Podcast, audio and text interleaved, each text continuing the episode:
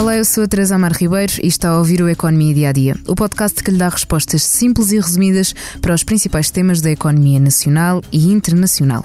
Todos os sábados lançamos um episódio que explora um tema económico em destaque durante a semana. Neste episódio falamos dos dois anos da guerra da Ucrânia, feitos exatamente este sábado. A guerra que Putin acreditava que ia durar meia dúzia de dias e que já dura há 730. Já se contam demasiadas vidas perdidas e vêm-se cidades completamente destruídas, algumas já ocupadas pelas tropas russas. Para além das feridas sociais, a economia tem sido abanada por esta guerra e o ouvinte deve tê-lo sentido na sua carteira. Neste episódio, passamos em revista o que mudou na economia desde o início da guerra, especificando ainda a energia e o preço do armamento. Para o fazer, convidamos o editor da secção da Economia do Expresso, Miguel Prado. Olá, Miguel. Olá. Obrigada por te juntares a nós aqui em estúdio e antes de começarmos a nossa conversa, vamos ouvir o presidente da Rússia, Vladimir Putin, a anunciar o início da operação militar, palavras suas, e Volodymyr Zelensky, presidente da Ucrânia, num vídeo que publicou no início da guerra a afirmar que estava em terras ucranianas, tal como o chefe do gabinete presidencial ou o primeiro-ministro. Мною принято решение о проведении специальной военной операции. Всім добрий вечір. Лідер фракції тут, голова офісу президента тут, прем'єр-міністр Шмигаль тут, Подоляк тут, президент тут. Слава нашим захисникам, слава нашим захисницям. Слава Україні! Tomei a decisão de iniciar uma operação militar, foram as palavras de Putin. E no áudio de Zelensky, depois de ter sido acusado de abandonar o país depois do início dos ataques, mostra a sua presença e a do seu grupo e termina com a frase: Glória aos nossos defensores, glória aos nossos heróis, glória à Ucrânia.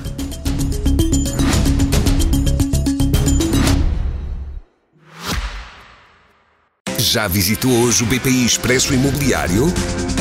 Agora pode calcular o valor da sua propriedade e guardar a documentação da sua casa e do recheio numa nova área pessoal única no mercado.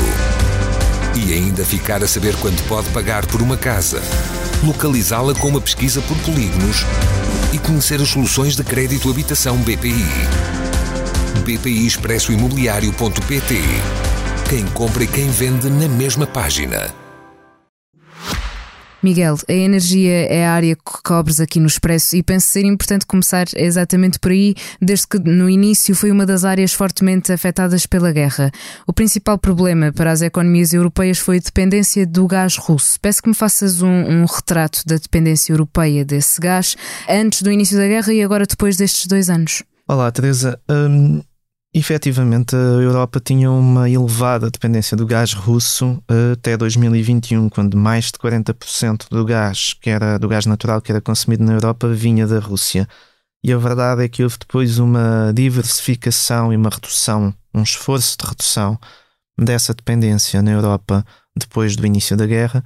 Uh, hoje em dia, ou pelo menos dados de 2023, segundo a Comissão Europeia, a Europa depende do gás russo em cerca de 8%. Ou seja, houve uma, um corte bastante acentuado das nossas compras de gás à Rússia, uh, que beneficiou da disponibilidade de gás de outras origens, nomeadamente dos Estados Unidos, mas não só. E, e de facto a guerra teve esse efeito, teve o efeito de levar a Europa a cortar, a tentar cortar uh, relações com, com a Rússia. Elas não foram totalmente cortadas uhum. porque continua de facto a, a existir, a existir uma, uma importação de, de gás da Rússia que não está totalmente sob, sob embargo, portanto não está proibida. Um, ainda no ano passado Portugal recebeu também cargas de, de gás natural liquefeito vindo, vindo da Rússia mas uh, houve efetivamente esse esforço que, que resultou. E, e, foi um esforço comum feito por, eh, pelos países europeus. Foi, foi um tema em que a Europa se conseguiu pôr de acordo uh, e diversos governos que habitualmente têm tensões uh, políticas e estratégicas em várias áreas e em vários temas neste tema do, de, da exposição de gás, uh, de exposição ao gás da Rússia, houve um consenso ou um esforço comum dos países, dos vários Estados-membros, para um, tentar reduzir as compras de gás da Rússia e não alimentar mais esta fonte de receita de, de Moscovo que acabaria por ser uh, usada para alimentar a máquina de guerra na, na Ucrânia. Mas a verdade é que esta, esta subida não começou, esta subida de preços, digo, não começou especificamente com o início da, da guerra, mas sim antes. Qual é que foi o acontecimento, Miguel, que realmente iniciou esta escalada de preços do gás é, natural? É verdade, não, não, não, não diria que, que tenha havido um acontecimento específico, certo. mas houve em 2021 um início da subida do, do, do, do custo do gás natural um, a nível internacional e, e a Europa viveu uh, de forma bastante particular, que tem a ver com a recuperação do consumo de, de gás e de, de, outros produtos energéticos no quadro da retoma de, das atividades económicas após a pandemia. Ou seja, o contexto é uh, a pandemia em 2020 provocou uma retração bastante acentuada do, do, do, consumo de energia. Isso foi visível também no consumo de combustíveis rodoviários, de produtos petrolíferos, e foi visível também uh, no consumo de, de gás natural. Um, houve, portanto, um efeito de retração de, de, de preço uh, de vários produtos energéticos, mas houve também um, um efeito de de encarecimento, portanto, retração de preço no, no quadro da, da, da, da, pandemia, mas depois, quando a economia começa a recuperar, um, os preços dos produtos energéticos sobem, mas também sobem os preços do, do frete, do transporte marítimo. Uh, e com esse, esse, essa subida de preços contribui, de facto, para um, a curva acentuada uh, que vemos no, no, no, preço do gás natural, sobretudo a partir de meados de 2021, mas depois acentua-se no final de 21 um, e no início de 22. Quando há uh, o início da, da guerra na, na Ucrânia, há um disparo ainda mais acentuado do, do preço do gás natural, que serve de referência para a Europa como um todo, uh, mas efetivamente a escalada começou em 2021. da guerra. Também escalaram, para além dos preços do gás natural, os preços da eletricidade, não só ao consumidor, mas é, nós sentimos na, nas nossas casas esse aumento de preços. Agora estamos numa, numa, numa fase mais estável, mas também por estarmos a reduzir o consumo do gás natural, ou uma coisa não está ligada à outra?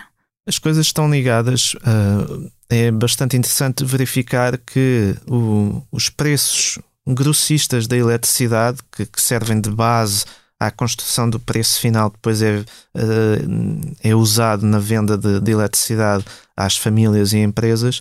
O preço grossista da eletricidade acompanhou uh, o preço do gás. E isso tem uma explicação: é que parte, boa parte da produção de eletricidade na Europa vem de centrais de ciclo combinado que são alimentadas a gás. Uh, houve, portanto, esse carrossel uh, que levou os preços da eletricidade a terem um pico, um máximo histórico em 2022, no verão de 22, e depois a partir do final de, de, de 22, início de 23, iniciaram uma trajetória de descida à medida uhum. que a cotação do gás também foi, também foi aliviando. E hoje em dia uh, estamos uh, neste momento, janeiro, uh, fevereiro, com preços de eletricidade bastante baixos, porque por um lado o preço do gás também está muito baixo, o preço das licenças de emissão de CO2 também reduziu um, e uh, é expectável consumo, que assim se mantenha, Miguel? É expectável que se mantenha, no caso da eletricidade, pelo menos na Península Ibérica, nos próximos dois a três meses. É, uhum. expectável, é isso que nos indicam os contratos futuros, que são um bom barómetro daquilo que pode acontecer ou que se espera que aconteça no, nos, nos próximos meses. Uh, mas houve efetivamente uma redução de consumo de gás.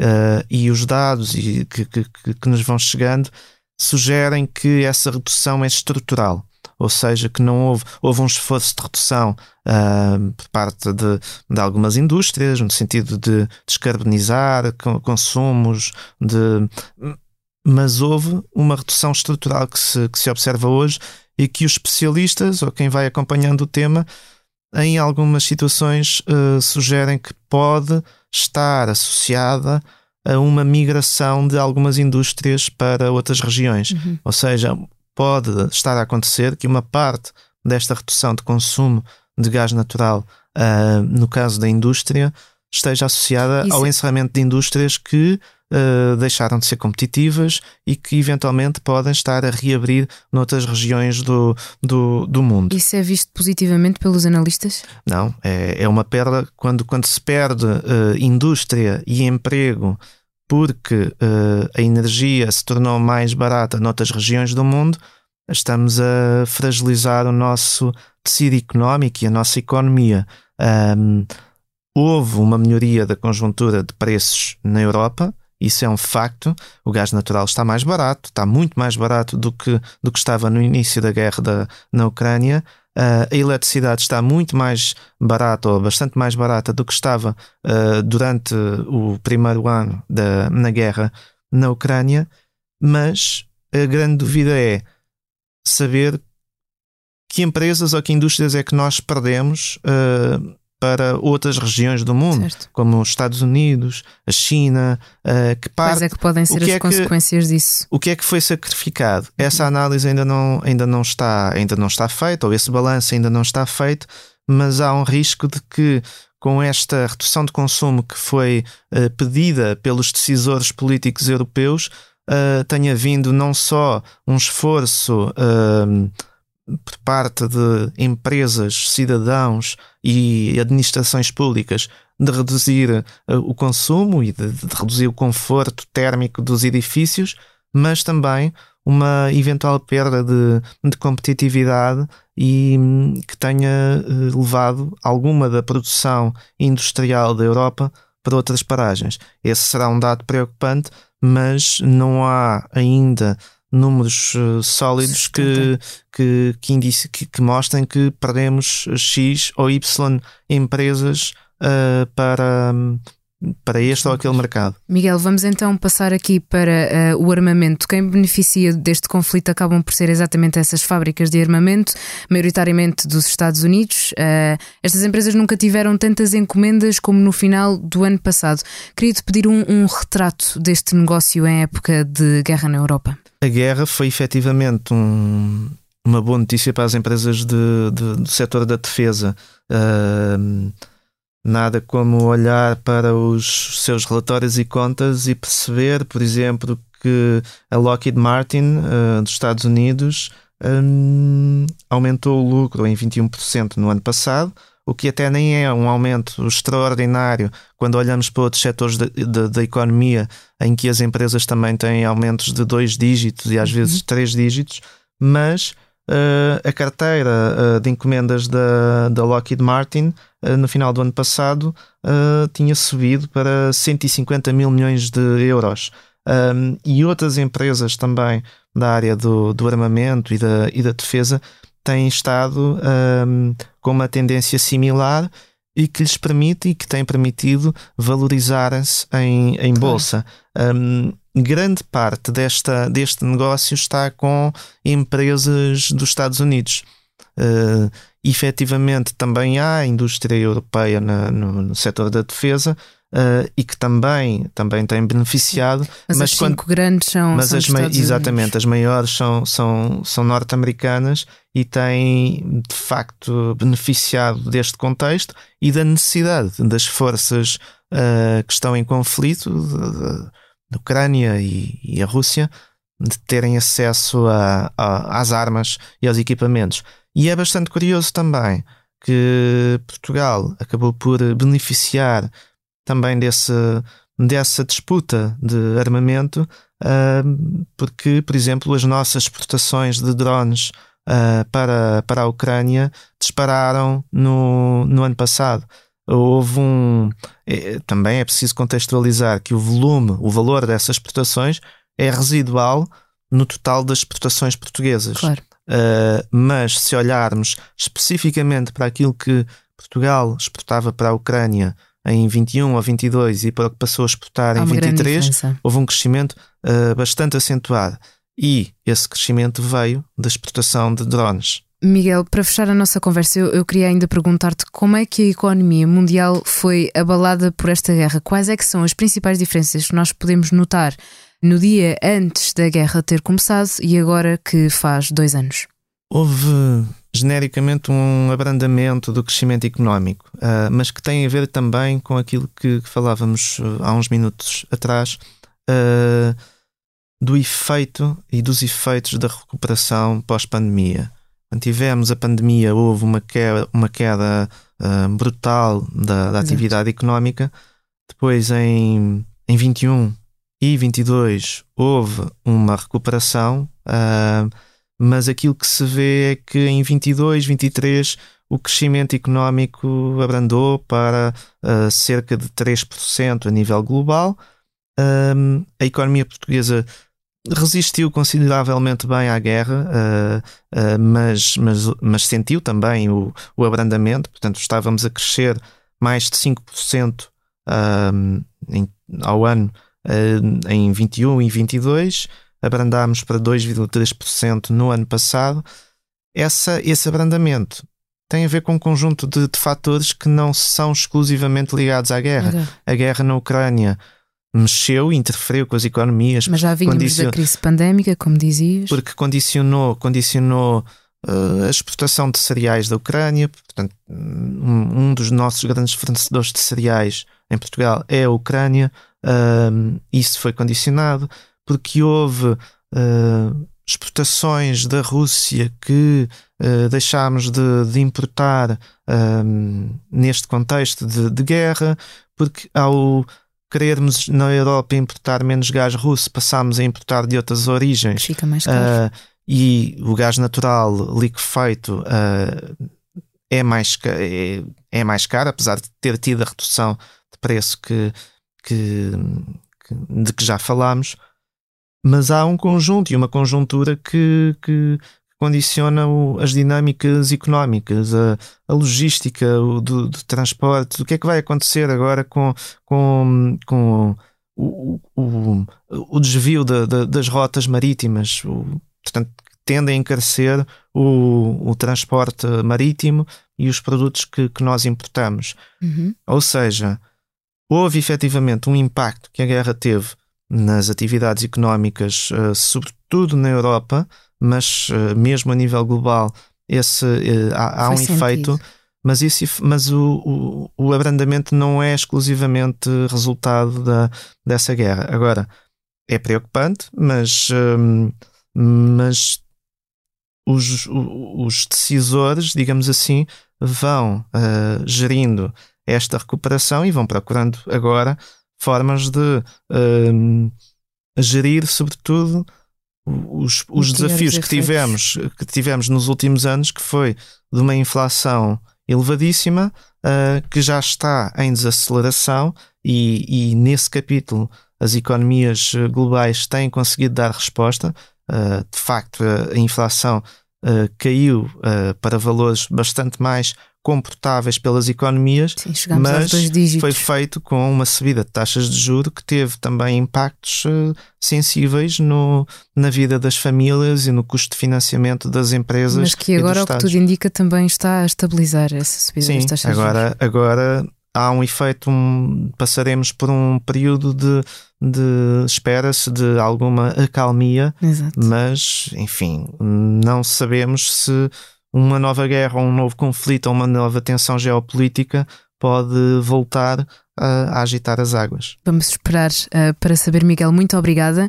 Esta semana é tudo aqui no Economia Dia a Dia. Convido ainda a ouvir o podcast Miguel Sousa Tavares, de Viva Voz, que comenta o choque e indignação do mundo perante a morte de Alexei Navalny. Sousa Tavares diz que Putin é o autor moral da morte de Navalny, o herói patriota que quis humilhar o líder russo. A sonoplastia deste episódio foi de João Martins e Tomás Delfim. Muito obrigada aos dois e assim obrigada por estar desse lado. Se tem questões ou dúvidas que gostaria de ver explicadas no Economia Dia a Dia, envie um e-mail para tearribeiros.express.empresa.pt.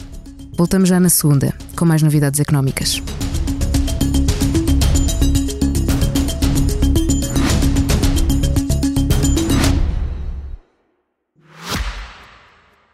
Já visitou hoje o BPI Expresso Imobiliário? Agora pode calcular o valor da sua propriedade e guardar a documentação da sua casa e do recheio numa nova área pessoal única no mercado.